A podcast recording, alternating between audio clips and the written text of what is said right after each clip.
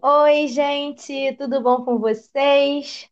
Saudade, né, minha filha? Demorou, mas estamos de volta. E aí, meninas? Oi. Então, gente, hoje nós vamos trazer um tema muito especial, que é mulheres no mercado de trabalho. E eu vou começar falando um pouquinho dessa história, né, de como surgiu a mulher hoje no mercado de trabalho. Bom, nos últimos anos, né, cada dia mais, nós mulheres estamos ganhando espaço no mercado de trabalho. Entretanto, a gente sabe que nem sempre foi assim. E tudo teve início lá no século XIX com a Revolução Industrial, no qual nós mulheres começamos a se inserir no mercado de trabalho, né? É, o que, que aconteceu? A mão de obra masculina ela foi ficando cada vez mais escassa por conta da Primeira e Segunda Guerra Mundial, né, que os homens precisavam se ausentar, né, de suas empresas para poder lutar a guerra. E alguns desses homens também eles morriam em meio a essas, a essas guerras. Eles às vezes vinham com algumas sequelas e eles não podiam assumir as funções que antes eles executavam. E então o que, que aconteceu? As mulheres foram colocadas né, no, no local deles, porém em condições bem diferentes das deles. As mulheres elas cumpriam jornadas de trabalho absurdas, muitas das vezes fazendo 17 horas né, de trabalho direto, sem pausa, e também condições bastante precárias né, e insalubres, e recebiam um salário bem menor que o dos homens, né? Chegava a ser 60% menos do que os homens ganhavam. Mas é bom, né, lembrar que esse marco ele foi bastante importante para a inserção da mulher dentro do mercado de trabalho. Porém, né, também a gente pode afirmar que esse marco foi a partir dele que ocorreu a diferença entre os salários por conta do gênero.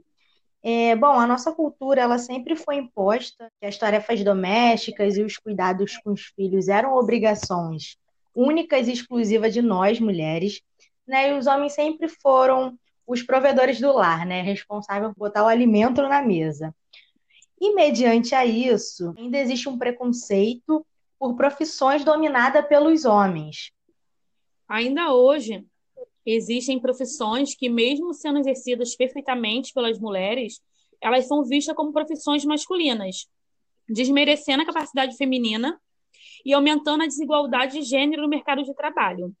É comum ter mulheres exercendo a profissão de empregada doméstica, que automaticamente tem a menor remuneração. Vou citar aqui três profissões que são exercidas pelas mulher, por mulheres, mas que são vistas ainda hoje como profissões masculinas que é a engenharia, a construção civil e o direito. No direito, já ouvi né, casos, relatos de advogados que dizem ser bem grande o preconceito em tribunais em audiências.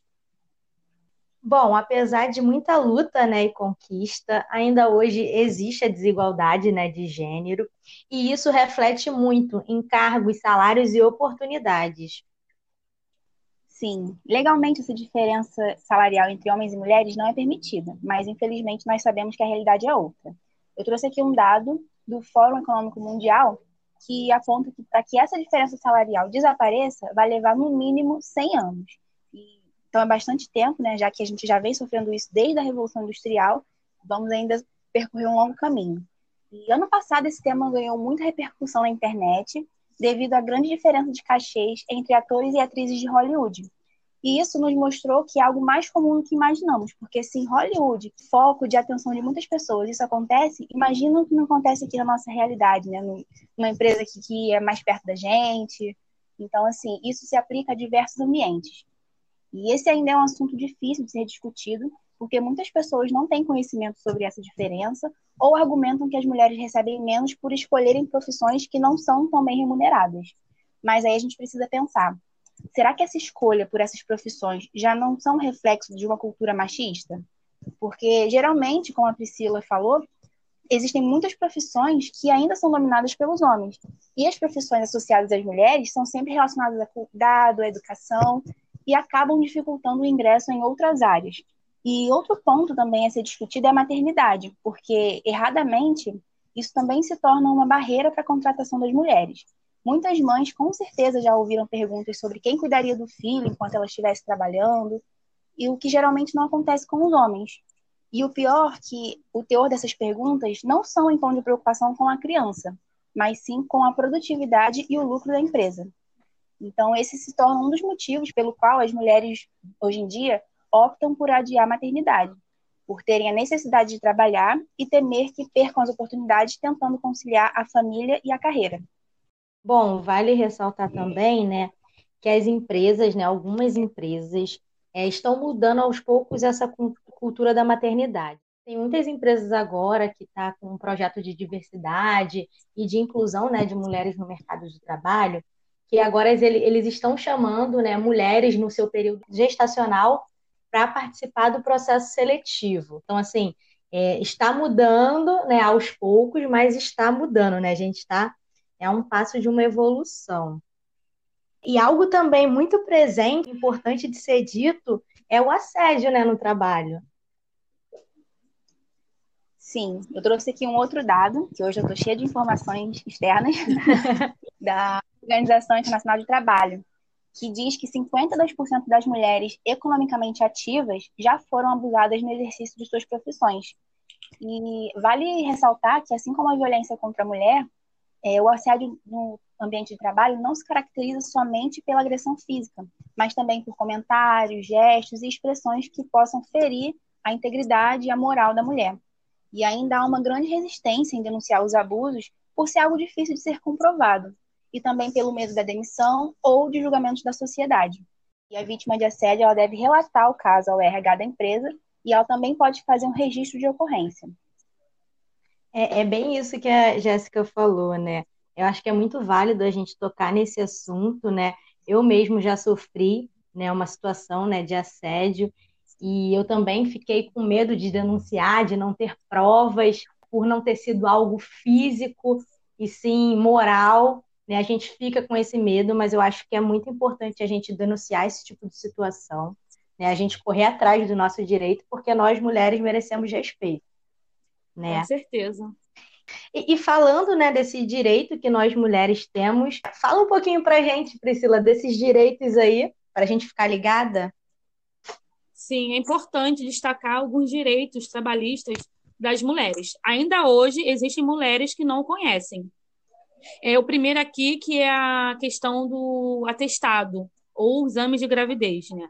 A CLT, que é a Consolidação das Leis do Trabalho, em seu artigo 373, proíbe a exigência da parte do empregador de atestado ou exame de qualquer natureza que comprove a esterilidade ou gravidez, quer seja para admissão ou para permanência do trabalho.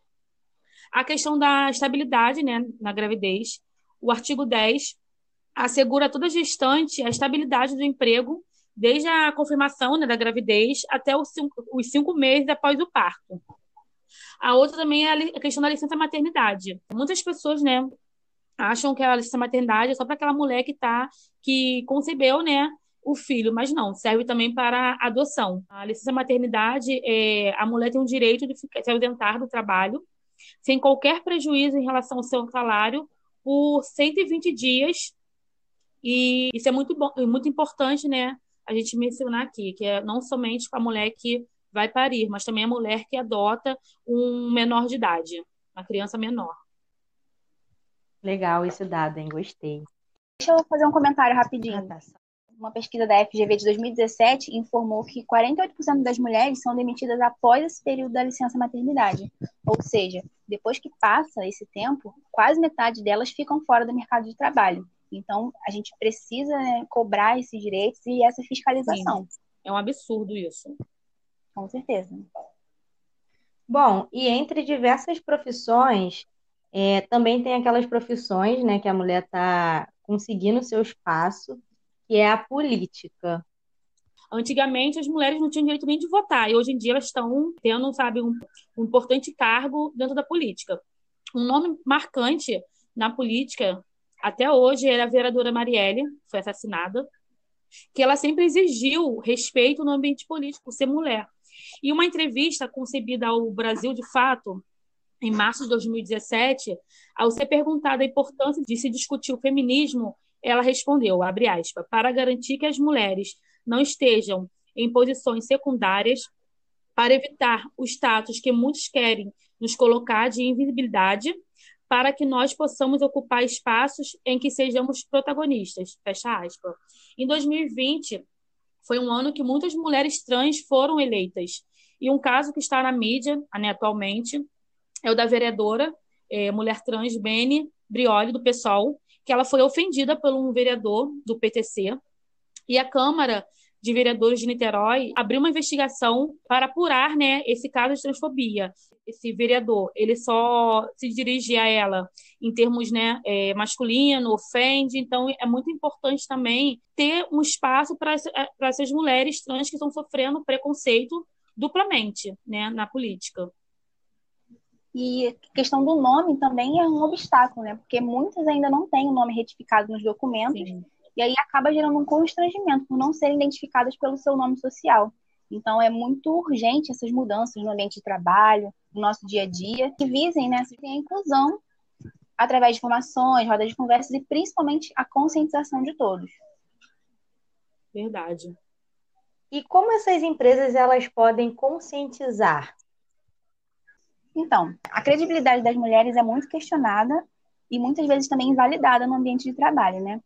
E a gente percebe que muitos são os fatores que ocorrem que impedem a mulher de se posicionar, de, de se expressar nesse contexto. As mulheres com frequência são interrompidas no seu ambiente de trabalho pelos homens, né, que as impedem de apresentar uma ideia. O que também é muito comum é quando os homens roubam os créditos apresentando uma ideia como sua, sendo que ela essa é de autoria de uma mulher. E se a gente fizer uma pesquisa no Google, se a gente jogar lá descobertas de mulheres que homens levaram os créditos, a gente vai achar diversas descobertas famosas e importantes para a humanidade que os homens levaram os créditos. Então isso acontece já há bastante tempo.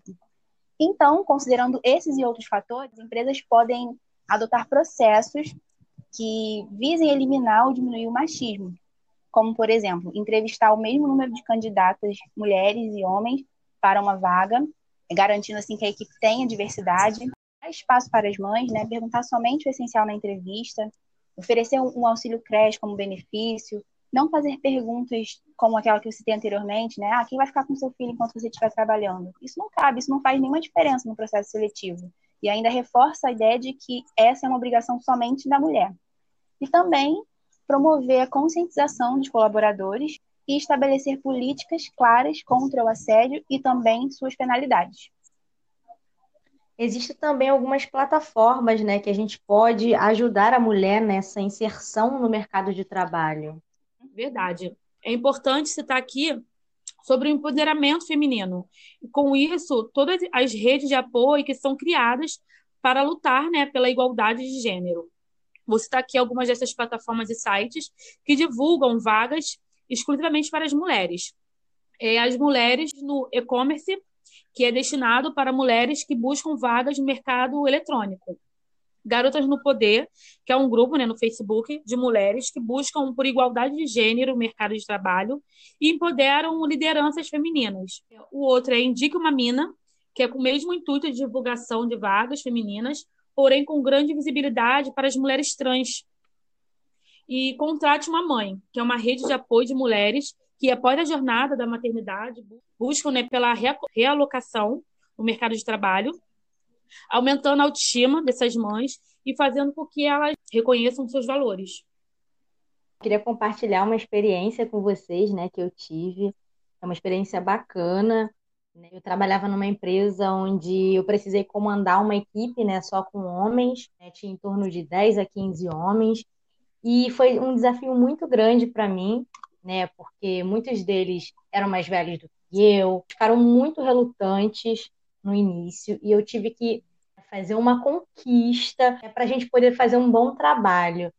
Eu fico pensando, se fosse um homem no meu lugar, será que ele ia precisar ter que conquistar essas pessoas para poder fazer um bom trabalho? E fico esse, com esse questionamento. Graças a Deus deu tudo certo. A gente conseguiu, né, ter uma boa relação, porém, né, teve todo esse trabalho, essa conquista, né, porque era uma mulher no comando.